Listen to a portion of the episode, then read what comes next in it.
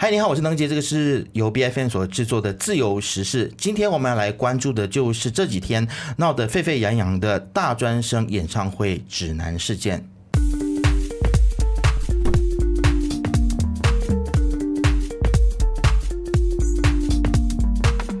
么这几天呢，我们看到了在马来西亚发生了一件令我们觉得还蛮匪夷所思的事情哦，就是我们看到了这个高等教育部就发布了高教机构娱乐活动演唱会指南。那主要这个在这个指南里面呢，它就规范了这个大学校园里面的这个娱乐的活动，比如说呃男女要分开坐，或者是艺人服装啊必须要有限制等等哦。那么其实高教部长也曾经说他不知道有这个指南。那如果他不知道有这个指南的话，究竟这个指南是由谁来制定？那又是如何进入到校园里面呢？那其实这件事情呢，真的是就发生了很多的争议，在新闻上面的讨论也非常非常的多。所以今天呢，我们就特别邀请到了马大新青年代表来跟我们聊聊高教部指南事件，以及其实大学生他们要如何来组织团结在一起，然后要如何去来捍卫现在的他们在学校里面的种种的这个权利哦。好，那这个时候。之后呢，我们就来欢迎马大新青年的主席邓康耀以及马大学生会的代表赖月怡，欢迎你们。谢谢谢。是好，先让我们来呃了解一下这整个事情的这个来龙去脉啊。那不晓得是不是能能够跟我们大概说一下，就是你们当初在看到这份指南的时候，第一时间你们的感受是什么？你们的反应是什么？呃，起初一开始的时候，我们是完全不知道有这件事情的。是中国报，他们是率先就讲说他们有独家报道哦，就是就他们就揭露了说，呃，他们高教部高教部的有人就是把这份指南就发给各个呃不同的大专啊，然后之后呃我们就呃大概看了那个报道的话，发现哦里面有非常非常多的令人匪夷所思的那种条规啦，然后。当下我们就立刻让我们的马大呃学生会代表喽月怡，就是他就去呃问其中一位呃 HSP 的官员，那也就是我们的呃马大的学生事务的其中一位官员，嗯，然后他就真的是说，他就真的是有爆料说，他们是真的是有接收到这这一份指令啦，然后也就是呃这一份指南，然后我们就看了这一份指南过后，我们就发现哦，这个事情这是非常的。非常的严，事态非常的严重了。对对对，所以在那个时候你们看到的时候，会觉得说，呃，有预料到会发生这样子的事情吗？因为其实，在呃上一次大选之后，现在虽然说是这个团结政府嘛，但是它是以西蒙为首的一个政府，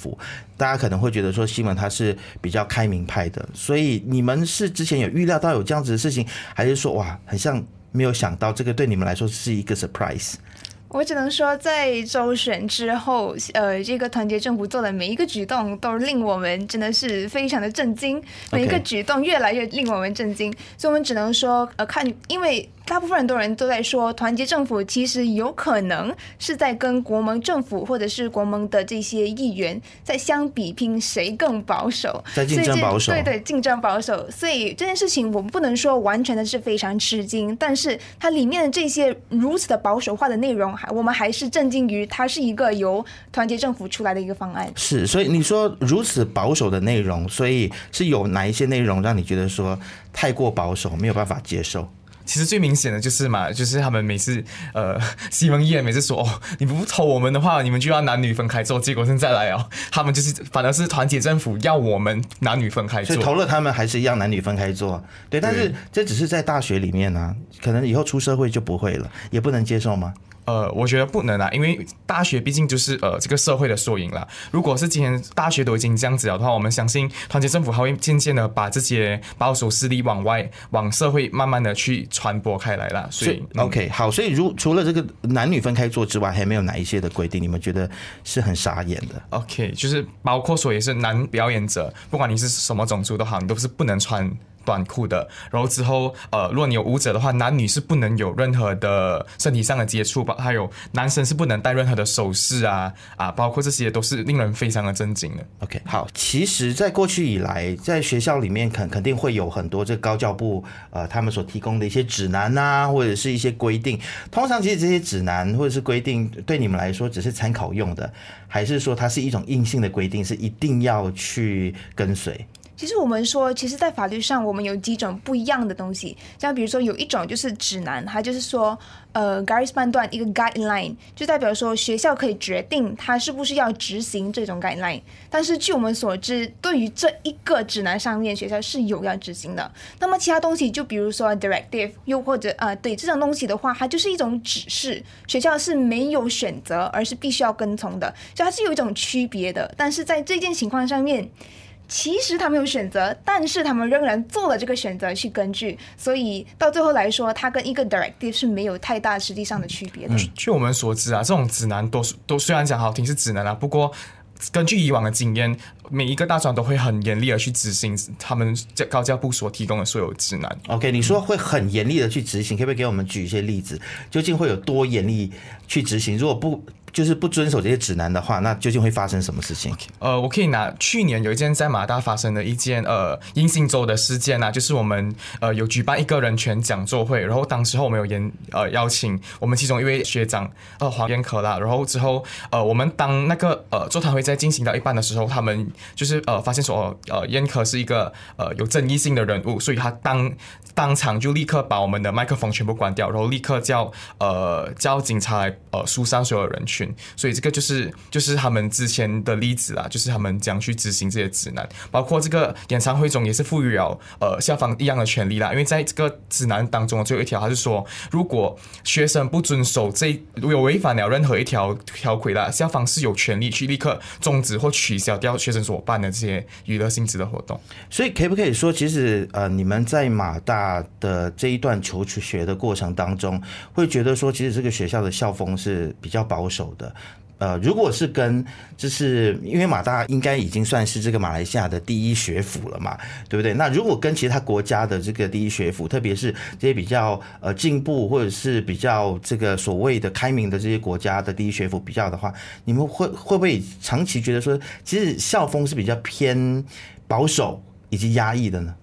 嗯，其实我会觉得，在马来西亚上来说，不管你是哪一个学府，只要你不是私立机构，就算是私立机构也好，他们还是会呃受限于这些马来西亚的这些法令。那么，只要一旦我们所谓说的这些大专法令没有被废除，我们的校园就只能停留在这一阶段。像比如说，我们的学生没有办法。自由的成立自己的学生会，就连我们现在用的学生会也只是一个名义上的学生会，我们没有实质的权利。那么在其他的这些国家，他们的学生会是真的有这个实力和这个权利，去让他们的学生和让他们自己的同学去呃塑造自己的一个性能，去塑造自己的一个办自己的活动之类的，有经济权什么的，有自主权啊。是，所以没有自主权的话，即使对于整个的学习的风气，还有对于整个。你们在这个大学的生活里面，不管是学习或者日常生活，其实究竟带来一些怎么样子的影响？它会不会限缩了你们呃可以学习到的东西？对，其实因为我们有说，其实，在奥固里面，或者是在这些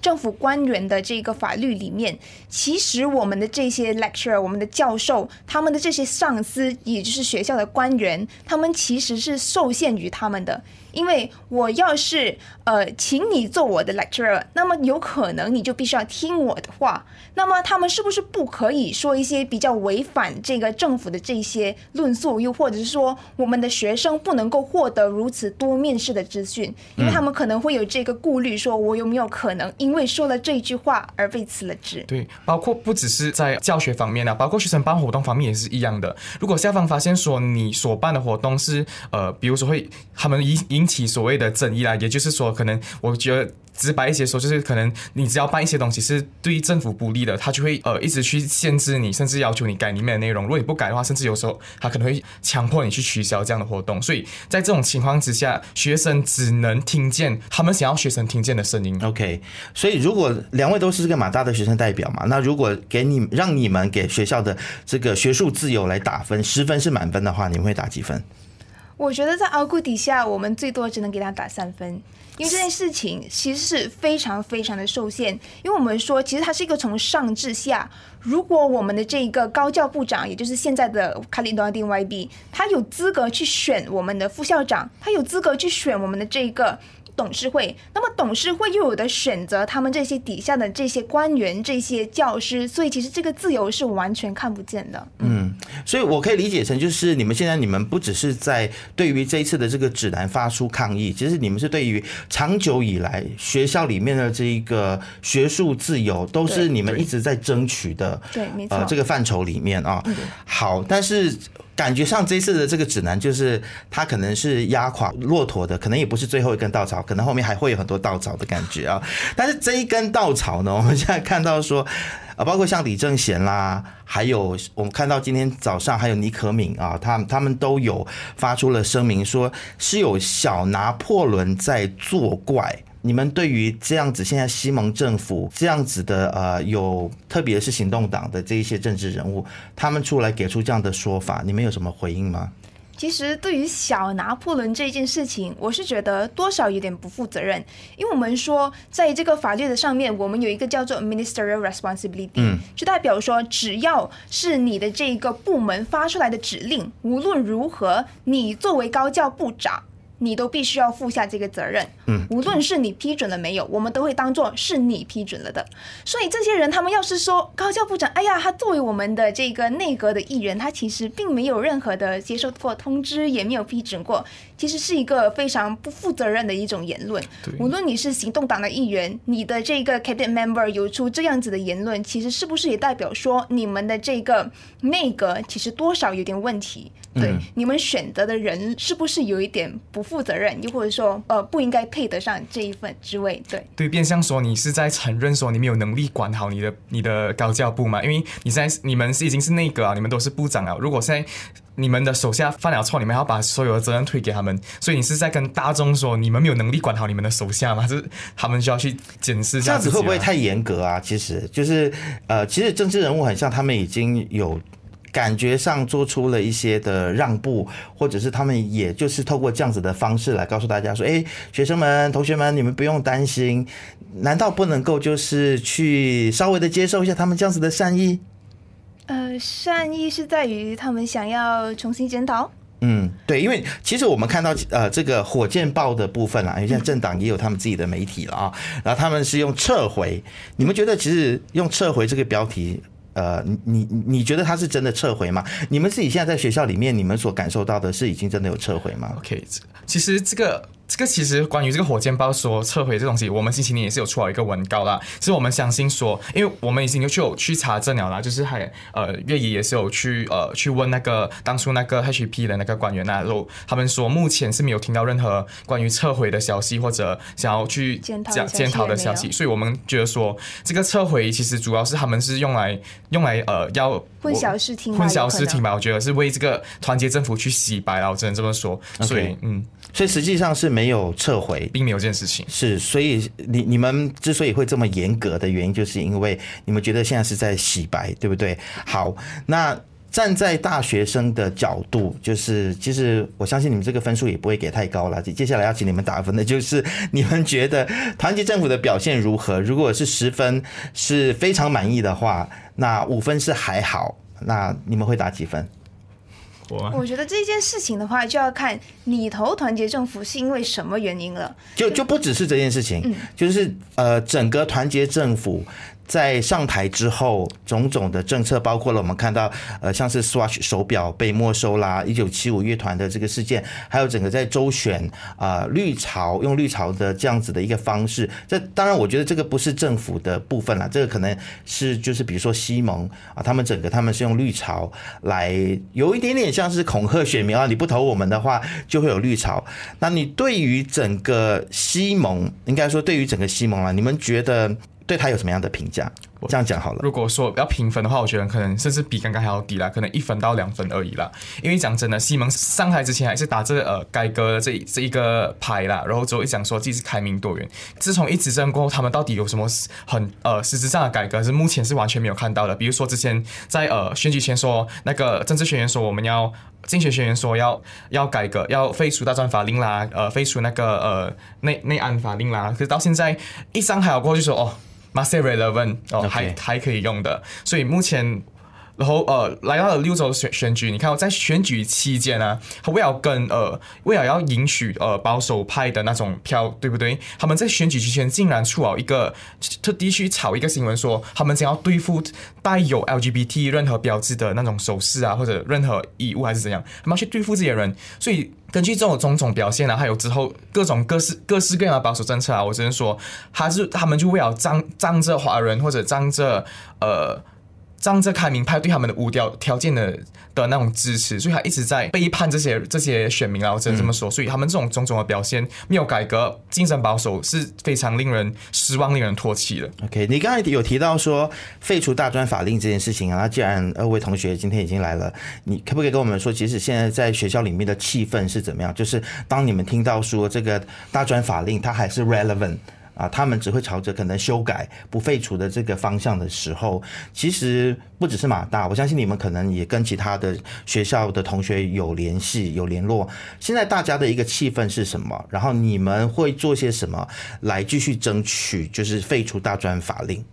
其实，在这个校园以内的这种政治的景象，和在国家的一个整体的政治局象，其实是非常的相似的。也就是在西蒙上台了之后，二零一八年，大家都是非常踊跃的说，我就是要废除大专法令，还女学生自由。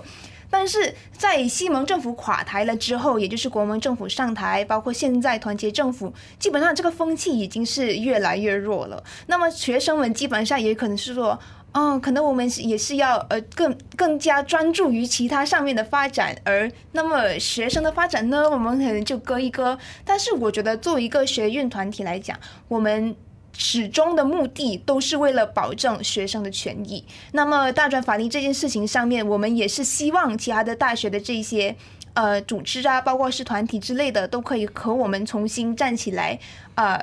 把这个大专法令继续我们之前的努力，让它彻底的被废除。嗯，是我看到你们其实，在脸书上面也发起了一个众筹啊。那一说到要筹款，一说到钱的事情，其实就常常是蛮敏感的，所以应该很多人也都在质疑你们说，哎，为什么你你们需要众筹啊？那你们筹到这些钱究竟要拿来做什么用？身为在媒体工作的我们是可以理解啦，但是今天可可能也给你们一点时间，让你们有一个机会来跟大家说明你说为什么要发起这个众筹。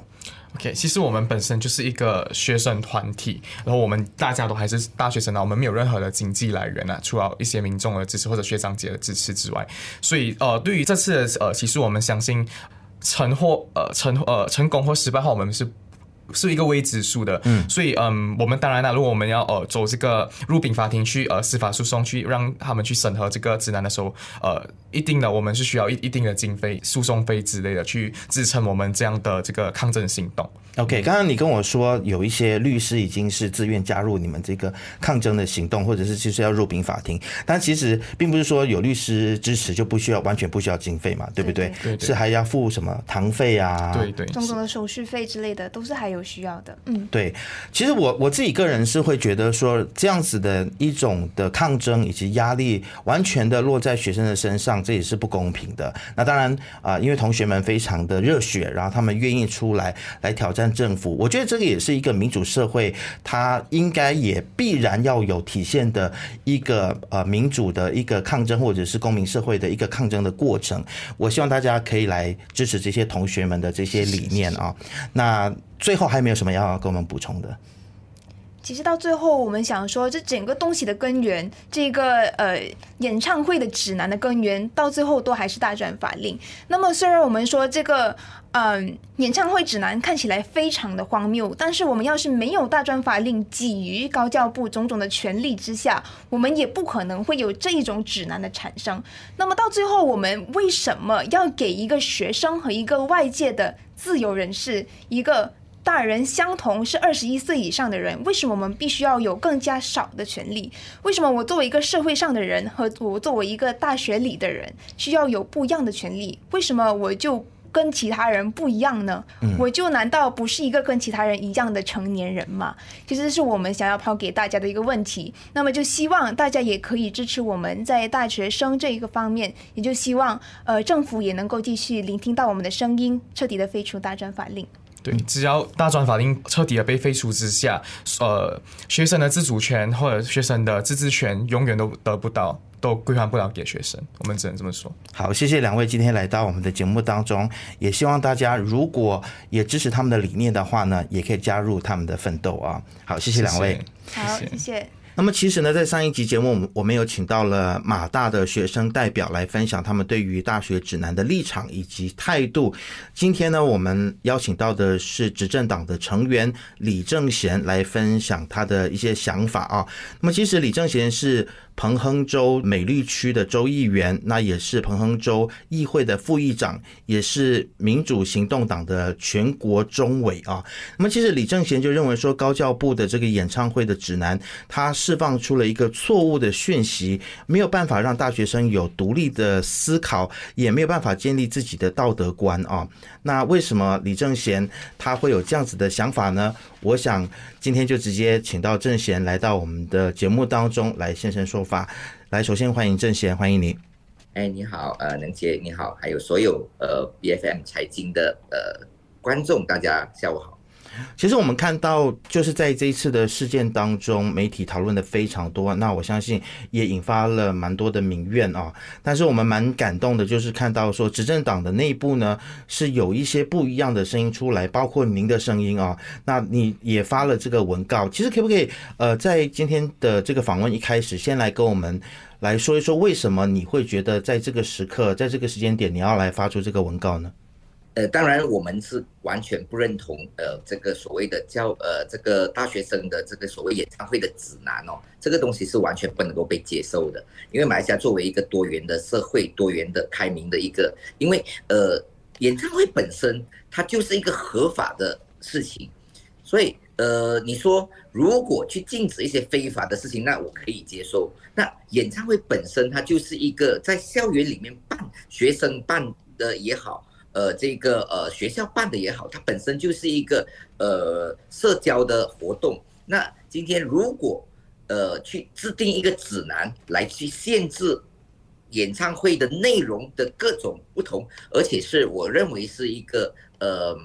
很离谱、不合理的一个限制的指南的话，我觉得这个东西是完全不能接受。当我们认为。这个嗯，这样子的一个指南，或者是这样子的一个做法不能接受的时候，我们作为呃带意识的，或者是我们作为这个领袖的，我们就有必要站出来为呃学生发声。嗯，那其实，在之前不久呢，我们发现说，民主行动党的秘书长陆兆福，他其实在就是大家在问到他关于说，呃，对于现在团结政府的一些。可能竞争保守的部分的时候，那民主行动党似乎都是静静的，没有发出什么样子的一个声音啊。那他那个时候他也表示说，啊，难不成要我们就是退出团结政府吗？那似乎也就是在就是在预示大家说，其实民主行动党在这些事情上面呢，是不会去做出太多的一种的抗争或者是反对的声音啊。这可能是民间的一种的解读啦。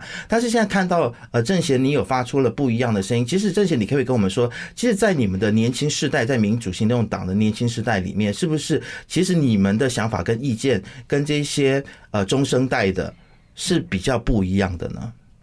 嗯，我是觉得说，OK，我至今到现在为止，我发文告大概呃三天，三十一号嘛，现在是四天的时间，呃，至今从来没有任何一位中央领袖啊来。打电话给我，或者是请我，呃，就是收回所有的。呃，在党内呢，我们觉得说，只要我们做对的事情，我想我们的领袖都呃不会去阻止，这是第一点嗯，这是再来的话，刚刚个能姐有说到，呃，当时那个我们的秘书长说的那句话，就说难不成要我们退出团结政府吗？这个我觉得必须要从整个脉络。来看，而不是单纯只是他那一句话来看。当时的情况是我们看到整个，如果如果是以保守势力来作为这个我们呃，特别是非穆斯林的整个呃情况，我们会担心，如果是嗯，如果是呃，就是意思是团结政府目前的一些措施会让呃非穆斯林感到不安。那当时的那个提问大概就是呃，我们作为执政党的，我们可以怎么做？当时他的整个脉络是，如果我们退出团结政府的话，由国盟来执政的话，那情况会更加糟糕。那个是他整个这个访问的脉络，所以我觉得这个东西是必须搞清楚。而且刚刚说呃，行动党在执政过后呃是。表现得呃精进，我觉得这个东西，呃，我说清楚一点，讲明白一点，这就是马华来 frame，就是来来去第一次西蒙执政的时候，呃，行动党也被呃这个 frame 说啊，我们精进。那你说如果说精进的话，那我们这这几位呃所谓年轻的比较相对年轻的这个呃新生代。呃，我其实我也不信了哈，就是就是我们这一批的一些呃呃领袖也好，议员都都都发出我们不同的声音。我觉得这个情况呢，嗯，当然我们知道执政党跟在野党的角色肯定是不一样。那也这不代表说作为执政党的议员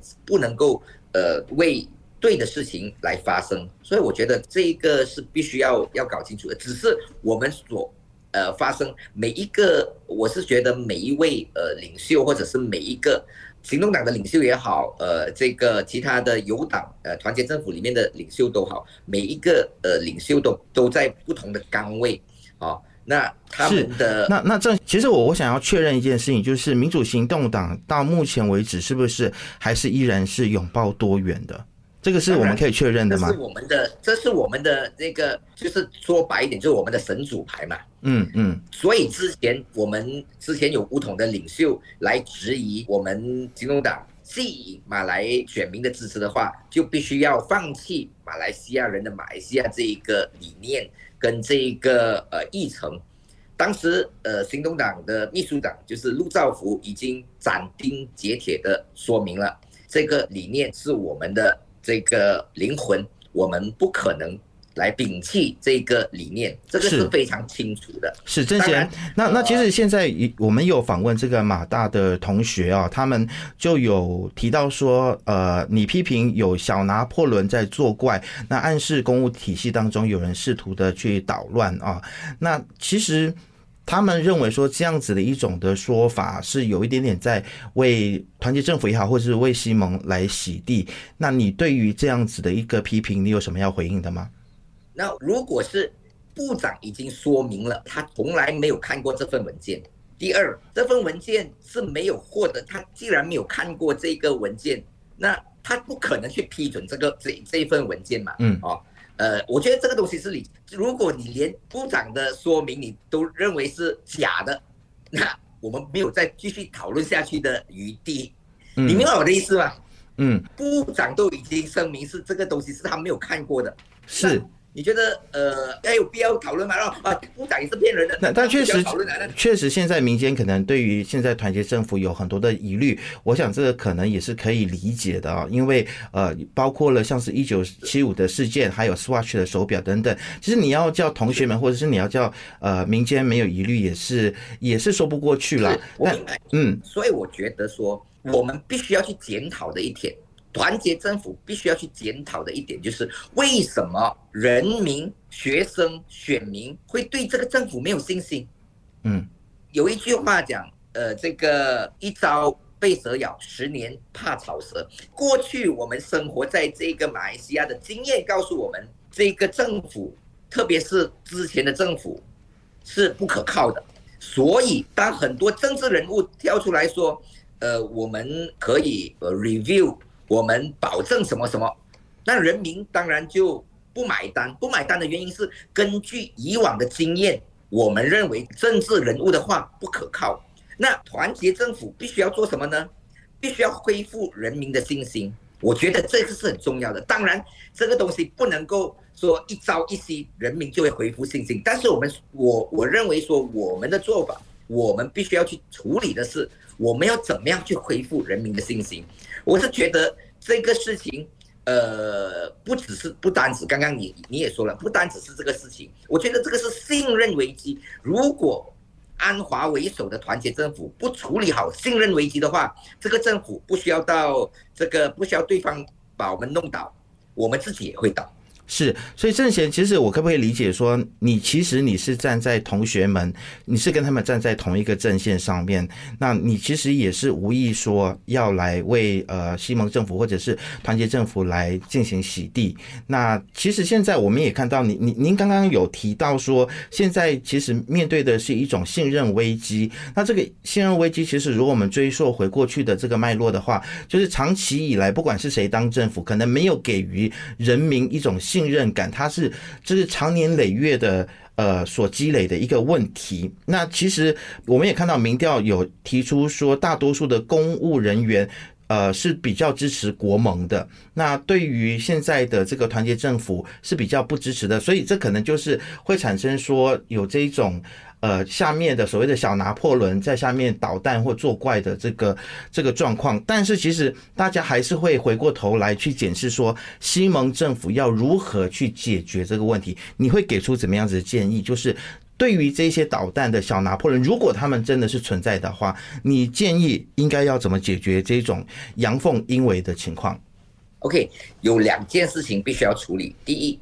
就是投票是自由的。我这个是我秉持的理念，民主自由的社会，任何人都有参选的自由，任何人都有投票给任何人的权利。我觉得这个必须要搞清楚。公务员未必要支持政府，我的意思是，公务员在投票的取向未必要支持现有的政府。这是我们以前做反对党的时候，呃，常常讲的，公务员不是政府的这个呃应声虫，意思就是说。不是谁做政府，公务员就要支持谁啊？这个东西我们觉得要，我觉得要搞清楚。你当然可以在团结政府执政的时候，公务员可以投票给国门，我觉得这是没有问题的。这个必须要先理清楚。第二，但是公务员作为政府的公仆或者是人民的公仆来说，他必须要很专业的来去执行他的任务，他不能够因为他是某个政党的。这个呃支持者而去做一些政呃或者是部长所不认同的事情，我觉得是两个概念。OK，你当然可以是呃国盟的支持者，没有人说公务员不可以是国盟的支持者。正如我们当时我们做反对党的时候，我们也知道，呃，我们也去说服这个公务员朋友啊，其实投票是秘密的，你可以支持我们。但当时的情况可能是。整个大环境，大家在当时就比较偏向支持当时的政府啊，这是当时的情况。那目前我们看到，根据这个调查也好，其实不用根据调查，如果有去帮忙助选或者有去做算票员的 Wendy Awa、Wendy Post，其实确实我们在很多的地方我们都是处于下风，这不是这不是估计，这是确实实的选票哦。但是作为公务员，就必须以专业的手法来去处理部门的事情，啊，所以如果根据这个部长高教部长卡利诺丁所说的那样的话，就是这一些所谓的公务员，而且不是低，不是那个呃所谓的比较基层的公务员，他是高级的公务员，在没有获得他的呃首肯，就呃发出了这个这个指南。我是觉得这是不专业的做法，我们必须要去处理这一块，而不是去处理它怎么样来支持政府。嗯，是。那其实马大的学生代表他们其实有指出说，其实这一份的这个指南是撤回还是重审这件事情，也是让他们觉得是非常的疑惑。但是，呃，追根究底，这个还是跟。这个大专法令是有关系的，因为其实我我相信这些同学代表他们最关心的就是这个大专法令最后是修改，然后没有被完全废除。那我不晓得郑贤你自己个人的立场是什么？你是支持大专法令不需要被废除吗？诶，我当然支持要废除大专法令，而且我们社青团就是我们呃新共党的青年团跟我们的一些呃有关心学生运动的领袖都。秉持着同样的这个想法跟理念，就是我们的立场是很清楚的，我们是要废除呃这个大专法令。但目前的整个政治环境，我们是否可以做到这一点呢？这个我就因为目前我们才执政九个月嘛，那你问我呃我的个人的立场，或者是我跟我的一些呃呃呃同才的这个立场，我们的立场非常清楚，我们是要废除大专法令。是，但是目前呃我们要知道呃一点，今天不是行动党全全面执政，现在的情况，现在的整个政局或者现在整个政府的结构架构也比二零一八年的时候更复杂。二零一八年只有西蒙单独执政。呃，就是这个联盟不是行动党单独执政时期，现在是包含了东马的这个政党，也包含了这个乌统所谓的团结政府，所以在任何的这个嗯政策在处理的时候，或者在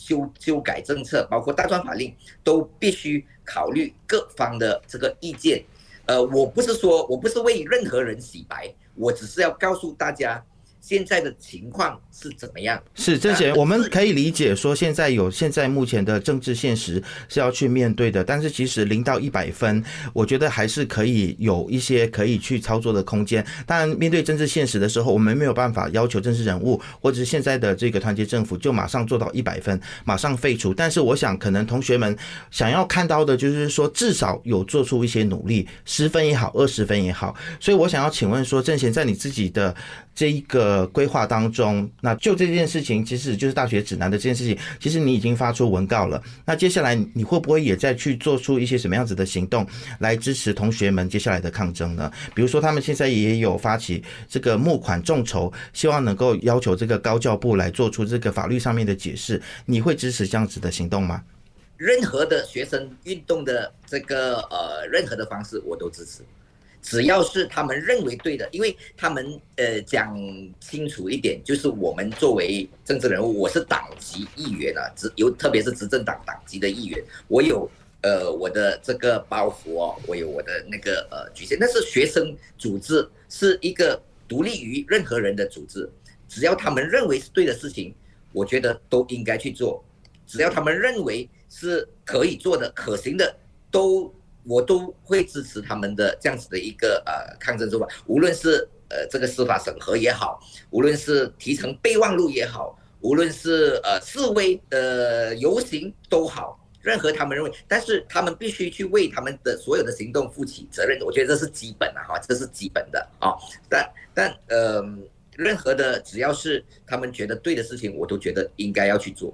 好，那今天非常谢谢郑贤来到我们的节目当中，跟我们聊了这么多。那我相信，其实团结政府在接下来肯定还会面临很多很多的挑战。在今天的这个大学的指南的争议之后，其实我自己是预判，接下来还会有很多的课题是会在公民社会当中拿出来讨论的。到时候还有相关的课题邀请这个郑贤，呃，我我相信你，你肯定也不会安静了，就是你会继续的发文稿来发表你。的这一个看法，因为你也是蛮活跃的。我补充最后一点，呃，当这个事情爆发出来过后，呃，我不相信，因为老实说，我至今为止都没有跟我们行动党的部长讨论过这件事情啊。但是我不相信，这是我绝对不相信，我们的这个行动党的部长，特别是华裔的部长，不知道这件事情，他们有在进行他们该做的工作，这是我所了解的。如果这个事情爆发出来过后，这个争议已经出来过后，已经引起了大多数，特别是非穆斯林的民怨过后，我们的部长依然把它当成看不到、一意孤行的话，我觉得这个是不太可能发生的。嗯，呃，无论是